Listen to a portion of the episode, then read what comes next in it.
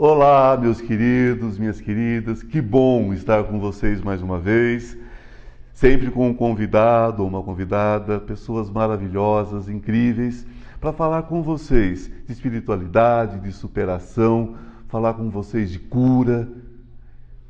Acompanhe o programa de hoje, tenho certeza que você vai adorar. Deixa o sol,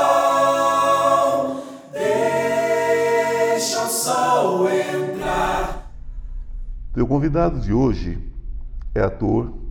Ele começou a atuar profissionalmente ainda na adolescência. Ator de formação, tem em sua carreira vários espetáculos, entre eles Escuro Claro, Sinfonia, Sonho e Burt. Sua estreia da teledramaturgia acontece em 2020 na Rede Globo, em Salse Quem Puder, com o personagem Catatal. Também pode ser visto nas séries Transviar, Todos Nós e Noturnos. Hoje, o meu convidado muito especial é Bernardo de Assis. Tudo bom, querido? Tudo bem. Que bom ter você aqui com a gente para bater esse papo gostoso, descontraído. Muito obrigado. Seja muito bem-vindo. Pelo convite, estou super feliz, é um prazer, uma honra. E vamos embora. Vamos que vamos, não é? Então, é, o teatro te encontrou ou você encontrou o teatro? Em que momento, né, isso acontece na sua vida? Olha, eu encontrei o teatro ainda com 5, 6 anos. Eu venho de um contexto familiar do subúrbio carioca, onde a gente dificilmente frequentava espaços culturais.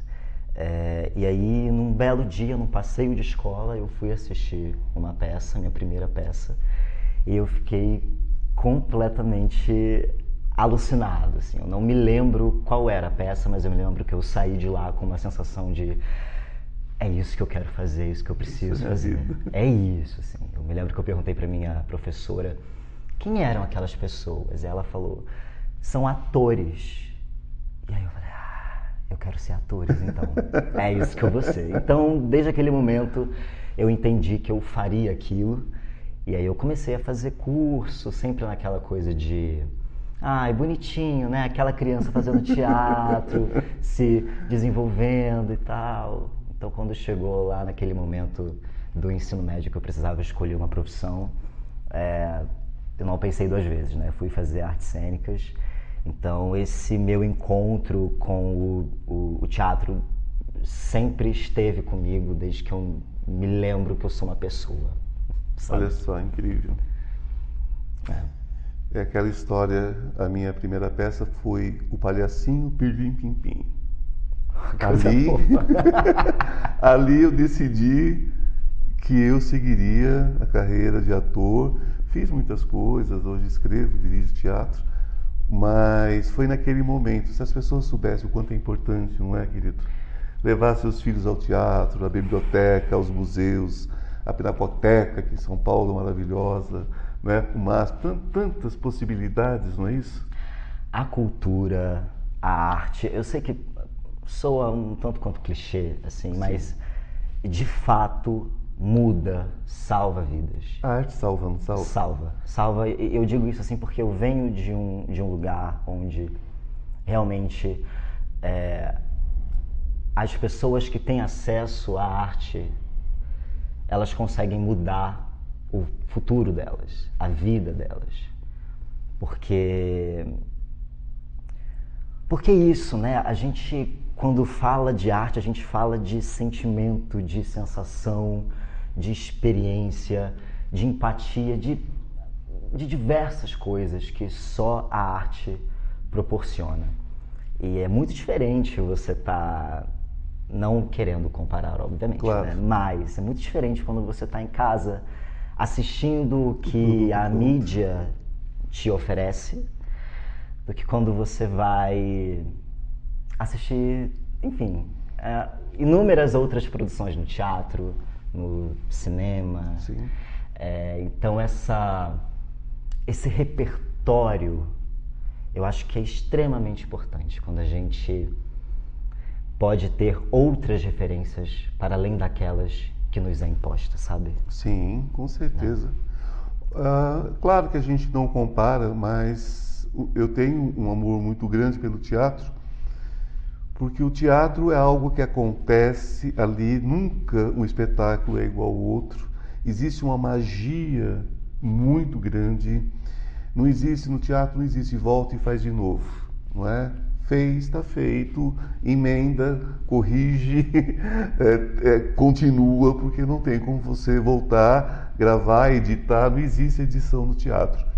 Então eu acho que dentro da representação, dentro das artes, de uma forma geral das artes cênicas, o teatro tem essa verdade. O teatro não existe meia verdade. Não tem como você ter uma meia verdade. Meia verdade é é, é, é uma mentira inteira, né? Toda meia verdade é uma mentira completa. Então realmente, e é, só que essa questão do palco, para mim sempre foi uma questão mágica. É, é, é se para quem está na plateia abre-se um portal, abre-se uma janela, não é? Para um mundo de ilusões, para um mundo de. A pessoa se enxerga muito dentro dessas ilusões, o contrário também é verdadeiro, né? Quando se abre a cortina, quem está no palco também vê uma representação. Sim, não, e é muito interessante porque as pessoas é, falam, né? Ah, você é ator, você é artista, então você mente muito bem. Eu falo, gente, a última coisa que eu faço é mentir. Claro.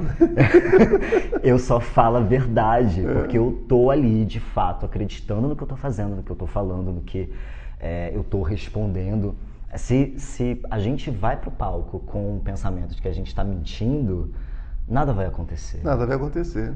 A, a, verdade dos arquétipos né, que nós temos dentro de nós, nós temos todos os arquétipos, né? Você só tem que conseguir achar esse arquétipo. Porque o ser humano, todo ser humano tem a mesma base.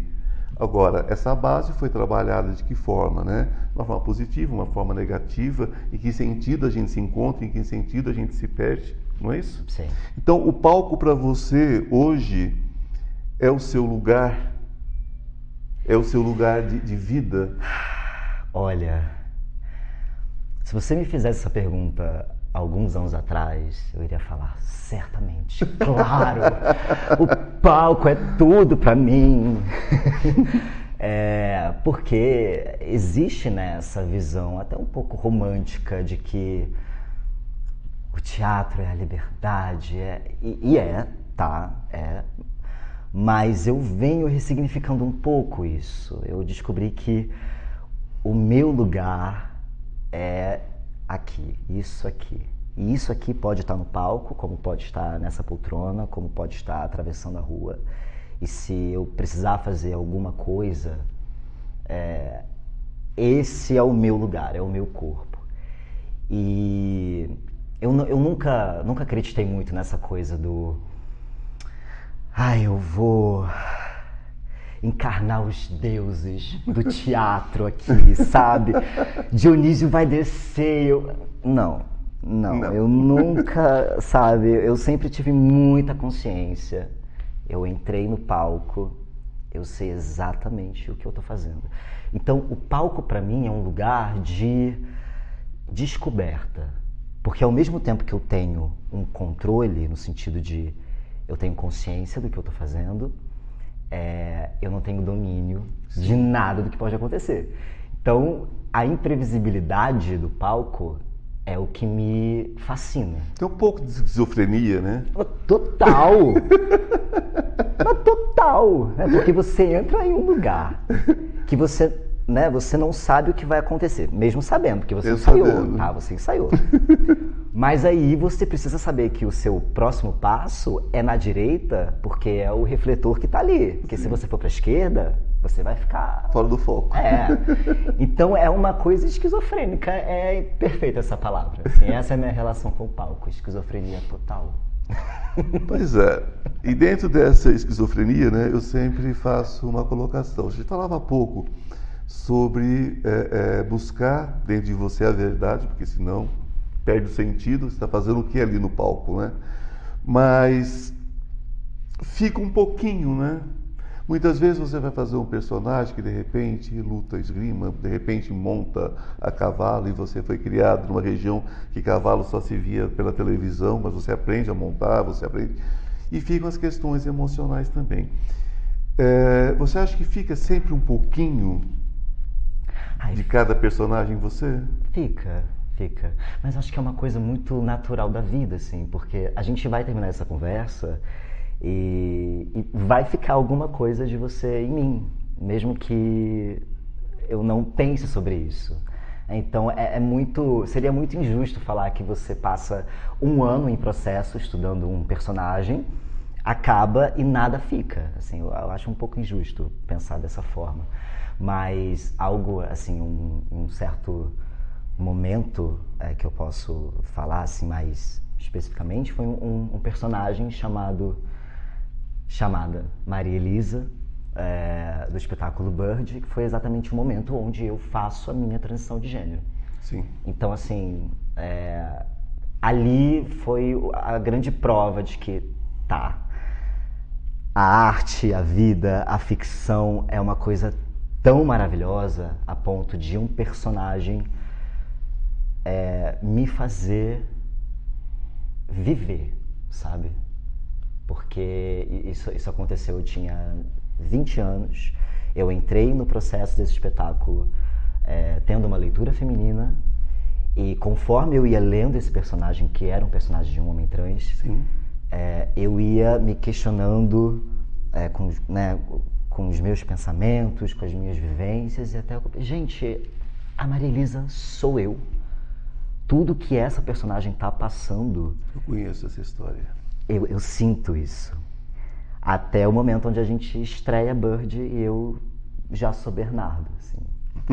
é. Maravilhoso isso. Então, Bernardo, inclusive eu ia exatamente perguntar sobre isso, né? É, a experiência marcante que você teria passado, teria tido durante esses processos né, que você respondeu, inclusive, antecipadamente, brilhantemente, porque é, eu entrevisto atores, atrizes, artistas de uma maneira geral, né, praticamente todos os dias, e a gente vê que isso acontece é, em níveis diferentes. Né? Eu, eu, há muito tempo, entrevistei um ator que dizia: é, eu era um suicida. E eu descobri que tudo que eu queria, através do teatro, tudo que eu queria era viver. Nossa. Então, então você questiona, né? Fala, gente, é, é, é, a arte salva. Por que, que nós não investimos mais em formação? Por que, que é? Nem todo mundo quer ser um profissional do teatro, mas você pode vivenciar o teatro independente de você se tornar um profissional ou não, com uma forma de vida, né? Muitas pessoas pensam que de repente, educação é só colocar o filho numa aula de música, que é maravilhoso, colocar o filho no judô, colocar o filho na natação. Gente, cursinho de verão, cursinho, não é? De teatro vai ajudar tanto seu filho em tantas coisas, não é? Vai, vai fazer com que ele se encontre em lugares que ele nem imagina, é? os seus lugares de fala, se entender como pessoa, se encontrar é? dentro desse, desse emaranhado, né? da vida que é tão é, que ao mesmo tempo que é tão singular a vida de cada um e nós vivemos uma pluralidade imensa então é, são muitas coisas né que a pessoa pode encontrar dentro de um caminho como esse então nós vamos falar né que todos nós passamos na vida durante a vida por superação né superações imensas, superações menores, mas superações, não é isso? É um assunto que, inclusive, nós vamos deixando é, para o próximo bloco, essa questão da superação, mas nós vamos falar agora sobre uma coisinha que ficou quando você fala de Dionísio. Hum. Gente, essa história de Dionísio no teatro é o seguinte: quando você faz um espetáculo, geralmente você tem uma pré-estreia, é? você chama os amigos, chama as pessoas, para você testar o espetáculo como um todo. Aí você faz uma segunda estreia para o meio artístico, né? Convida todo o meio artístico, imprensa, tá, tá, tá, tá, tá. tá. Mais, mais 10 estreias. É, é. Aí finalmente você estreia. Quando você estreia, apesar de toda a correria, é delicioso. A segunda ah. apresentação é a danada da apresentação de Dionísio. Tudo acontece. É sempre assim. É sempre assim. Né? Até hoje eu não conheço ninguém que faça teatro que é, diga o contrário. É. O segundo dia, Come texto, tropeça no palco. tudo acontece. né? Que ideia que vem a gente desejar merda para quem está estreando, porque é, é o que dá, o- é, é o, que dá o, o tchan. Nunca deseje sucesso para quem está estreando o espetáculo. É por causa desse, dessa bendita sessão de Dionísio, essa bendita apresentação de Dionísio. Não, então, gente, olha só. Caso vocês não, não, não, vocês não, não sabiam disso, agora vocês sabem, tá? Quando vocês forem assistir um espetáculo, a temporada inteira, tá? Tem uma temporada. Não vá no segundo dia, tá? Vai em qualquer outro dia, parceiro. Vai. No segundo não. tá? Segundo, não. Segundo não. Você corre o risco do, do, do ator, da atriz ou do elenco inteiro tropeçar e cair em cima de você. No... É, assim, e eu digo, já, já aconteceu, assim. Eu, eu- eu me lembro de um, de um tombo que eu levei, que eu tropecei assim, no nada, no nada. E aí o meu dente quebrou, sabe? Olha, O pedaço do meu dente quebrou. E aí, você, né, eu preciso continuar. O negócio começou a sangrar e eu lá, inteiro. Dando meu texto maravilhoso com sangue escorrendo aqui, ó. Eita, deixa eu, deixa eu sair, limpei e tal. Mas é um tipo de coisa que só acontece no segundo dia. Ainda bem que o público sempre torce para que tudo dê certo. É. Então, se tem um sangue aqui, passa a fazer parte da caracterização do ator. É a ou da proposta. É A a proposta. proposta. E tá Claro. tudo certo. Gente, muito bom. Olha, nós vamos continuar aqui com o Bernardo daqui a pouquinho. Eu tenho um recadinho para vocês, mas fiquem aí, já voltamos, ok? Até agora. Deixa o sol,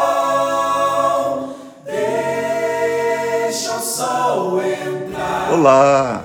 Aproveitando esse pequeno intervalo, eu quero convidar você para conhecer o Instituto Ivan Martins. Cura quântica, cura espiritual, física e emocional. Depressão, ansiedade, pânico, dores crônicas. Venha para o Instituto Ivan Martins. Você já se inscreveu no meu canal? no YouTube, Instituto Ivan Martins. Se não se inscreveu, inscreva-se agora. Eu atendo próximo ao metrô Consolação. Marque sua consulta. Deixa o sol,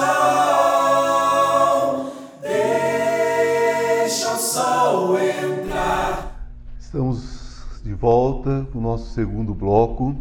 Estou conversando com o meu querido amigo Bernardo de Assis, inclusive Assis, São Francisco de Assis. Meu parente. Seu parente, Meu né? parente. Ah, primo, primo, ó, ó, primo próximo. Aqui, ó.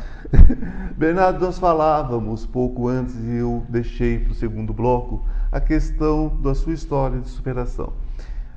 Ah, os meus ouvintes na Vibe Mundial, os meus espectadores aqui da Astral TV, o que, que acontece?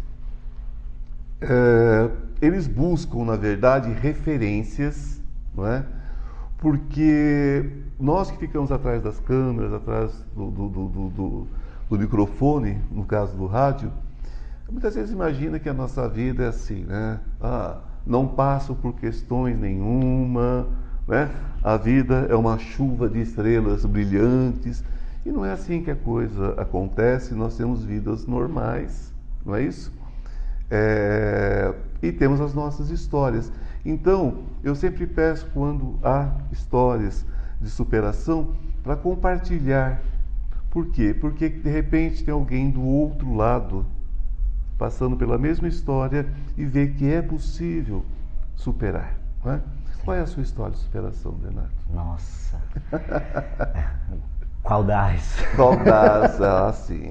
Mas eu, eu, eu acho, eu acho importante, assim, é, trazer à tona que ser uma pessoa trans no Brasil, nesse governo, é o tempo todo se superar.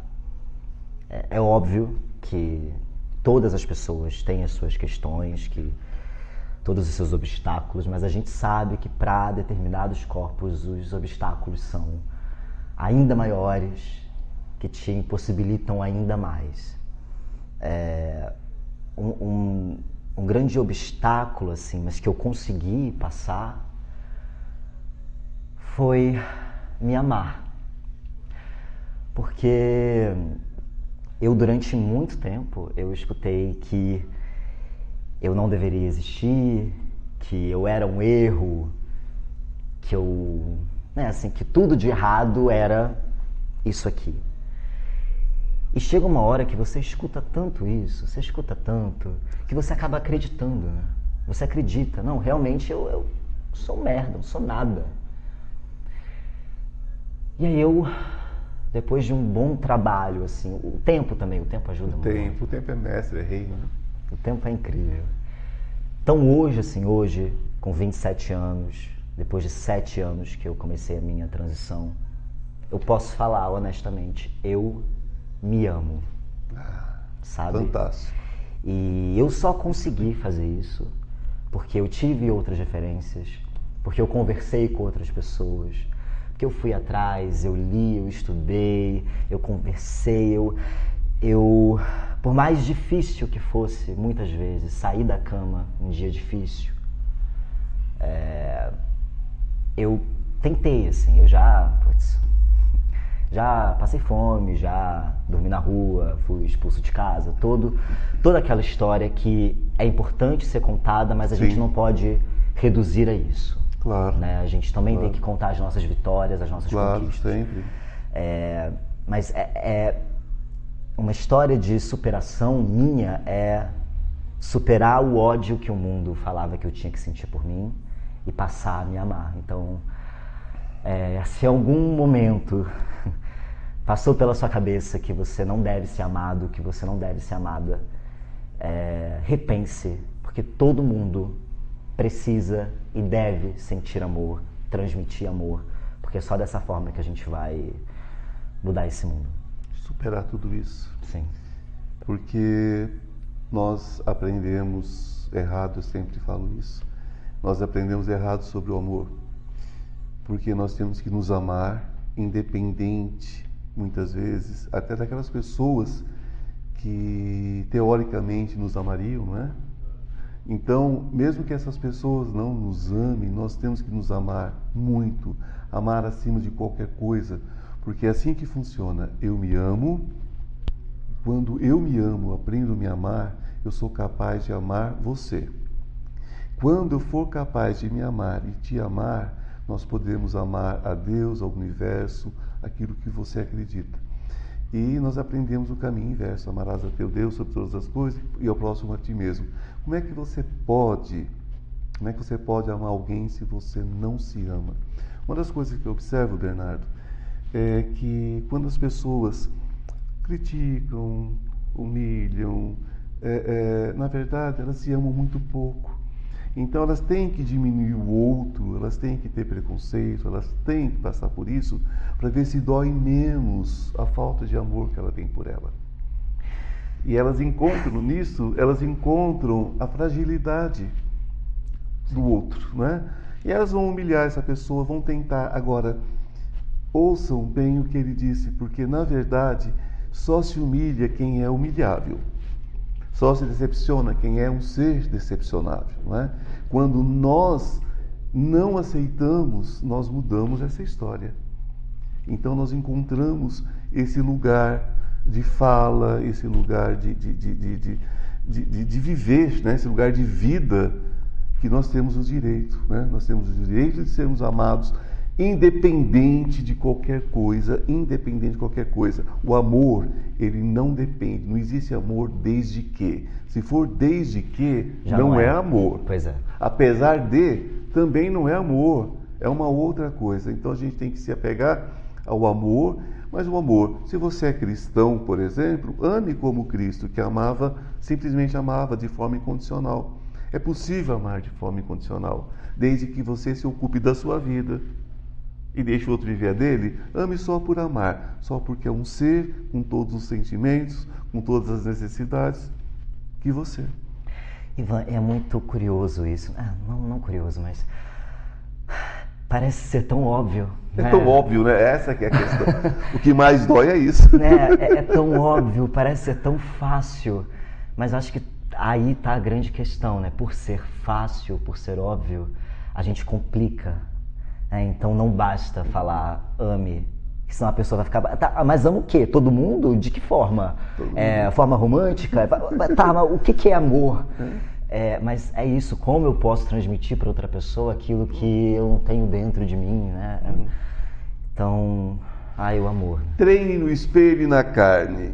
Se você for ofender alguém, olhe para o espelho, tente falar para você. Se você se agradar, não é? Perfeito. Se você for ferir alguém, belisca na sua carne. É fácil aprender, né? É muito fácil, não tem como errar. Eu vou dar um belisco a alguém, dê em você.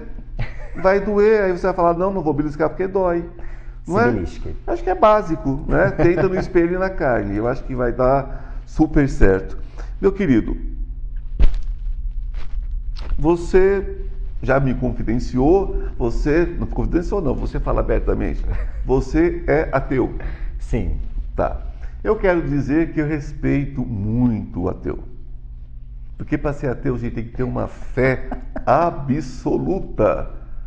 Como o ateu tem que ter fé. Mas, mas olha só, eu não sou aquele ateu chato, tá? Aquele ateu chato que. Não, mas os ateus não são chatos. Não, mas, mas, mas assim, eu já, eu já fui um pouco assim. Sei. A- Alguém chega, ah, fica com Deus, Bernardo. Eu falei, não, não, fica comigo. Não, eu já, eu já fui um pouco assim, tá?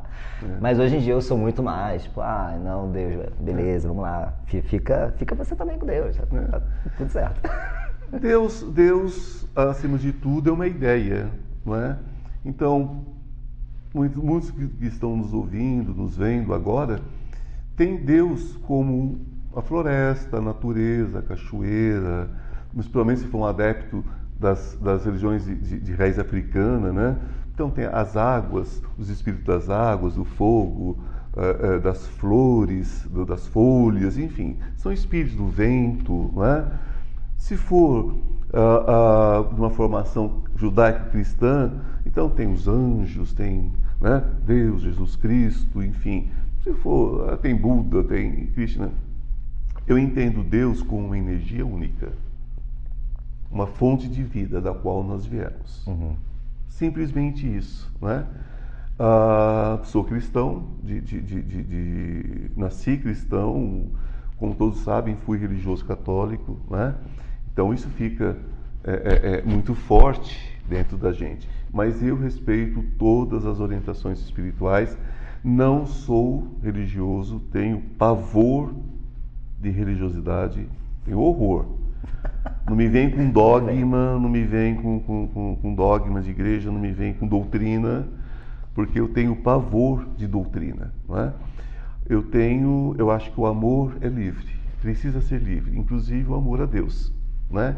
E Deus não está nem aí se você acredita ou não nele, porque Deus não é ciumento, Deus não tem sentimentos humanos. Agora, o Deus que eu creio preocupa sim com a- forma como você trata aos outros. Como que você trata o seu próximo. Isso sim, eu acho que Deus se importa. E Deus também não castiga. Deus se importa, mas não castiga. Por quê? Porque dentro daquilo que eu creio, cada um constrói para si o seu céu ou o seu inferno. Né? As pessoas têm tanto medo às vezes de inferno. Gente, o único inferno existente é o inferno interior. E é o céu interior também. A única coisa que existe. O restante, o restante são percepções humanas.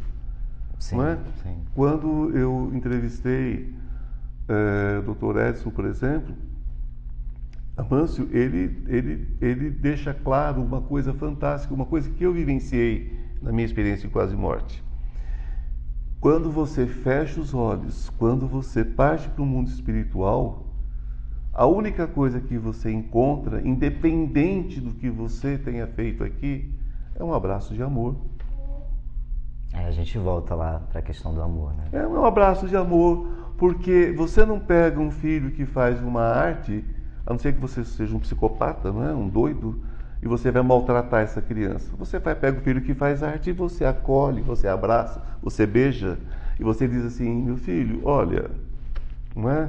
Para que que você fez isso? Olha, está com o dedinho machucado, né? Você machucou o pezinho, você tá, tá, tá, tá, tá, tá. quer dizer, você você vai acolher aquela criança né? e vai explicar para ela. Então, da mesma forma, para mim, funciona o mundo espiritual, pelo que eu vivenciei, por milhões de histórias que eu já ouvi, de pessoas muito sérias que tiveram experiência de química, e simplesmente são acolhidas. Uhum. Porque o dedinho machucado, por mais que doa em você como pai, como mãe, quem vai sentir a dor de verdade é a criança. Sim. Então aquilo que você faz ou deixa de fazer nessa vida, a forma como você lida com o seu próximo, a forma como você lida com desamor às vezes, é você que sente. Ninguém sente, ninguém sente felicidade, alegria prejudicando outra pessoa. Ainda que a pessoa se permita muitas vezes ser prejudicada, ser, né? porque ninguém faz mal a ninguém, né? nem bem, a gente faz tudo para a gente mesmo. O outro simplesmente é o nosso espelho, então a gente faz tudo para a gente. É, a pessoa às vezes me procura diz assim, mas Ivan Martins, eu preciso, eu preciso encontrar a, a- a minha felicidade, eu preciso encontrar a minha cura e eu não sei mais o que fazer. Eu rezo, eu falo, gente, você pode esfolar o joelho no chão do sangue, correr e chegar no osso. Se você não mudar aqui, não tem nada fisicamente que você possa fazer. Né? Se você pisa no inseto sem necessidade, por querer, você está ferindo o universo, do, do- é o corpo universal do qual você faz parte. Você é uma célula desse corpo. Então é o processo do amor. E o que você falou hoje sobre é, é, é, a, a pessoa, de repente, coisificar a outra, materializar a outra num objeto, objetivar a outra como se fosse é, é, uma coisa ali que, sem sentimento, sem nada. Quando a pessoa faz isso, o que, o que ela constrói para ela? Sofrimento, dor. Ela acha que ela está só provocando dor? Não. Ela está trazendo para ela uma pessoa amarga, uma pessoa seca, uma pessoa sem, sem, sem vida. Você olha para a pessoa, a pessoa está aí parecendo uma planta seca. Sim. Não tem vida. E eu acho que isso vai muito de encontro com o individualismo, né? Porque quando eu não, não enxergo que eu faço parte desse coletivo, desse mundo, às vezes eu tenho uma. Sou super cético, tá? Mas eu sou aquariano. Aquariano. Então, eu sou muito da liberdade, da coletividade, das ideias, do futuro. É, e para mim, assim, quando eu vejo algumas situações de, de pessoas que se colocam em primeiro lugar, assim, tipo, é, vou esquecer o mundo. Sabe? Eu, fico, gente, mas onde você tá, meu anjo? Porque você é o mundo. É o mundo, faz parte. Né? Você faz parte disso. Então, qualquer ação que você faça vai ter uma reação para você. Né? É, e aí, é- essa é a minha grande questão com, com a fé ou com a religião. Sei Mas lá. é a diferença da solidão para solitude, né? Uma é Sim. doença e a outra é a glória. Sim. sim. Essa é a grande questão. É, você está com algum projeto? A gente já está finalizando, mas dá tempo de você falar algum Opa. projeto aí. Ai, então. Olha, Vamos. esse ano a gente está com algumas coisinhas. Eu tenho meu, meu curta-metragem Filho Homem, que vai continuar sendo exibido por aí. E estou em processo de um novo espetáculo. Ainda está em pré-produção, tudo aqui em, em São Paulo também. Ainda não posso divulgar muitas coisas, mas vai acontecer esse ano, porque a gente está vendo essa retomada é, da cultura. Então, inclusive, gente, vão ao teatro. é, as peças estão retornando de forma presencial. A gente tem inúmeros filmes nacionais no cinema, em poucas salas ainda, a gente sabe, mas estão lá. Então, vai ao cinema, vai ao teatro, vai ao museu, ao centro cultural. Tem diversos espaços gratuitos ou com preço super acessível. As coisas estão voltando aos poucos, a gente tem que aproveitar, né? É, fazer a nossa parte já que, né? Deixa É. pra lá. Gente, é, eu gosto muito de uma, uma frase que eu vou ler para vocês, um pensamento. Diz o seguinte: somos o que pensamos, tudo que somos surge com nossos pensamentos. E com nossos pensamentos fazemos o mundo. Então é preciso que a gente né, repense o pensar, coloque ele no lugar de luz. E falando em luz, muito obrigado, querido. Foi um grande prazer estar com você, tá? Tenho certeza que todos amaram. Um beijo no coração, estejam na luz. Muito obrigado. Obrigado, gente. Deixa o sol entrar.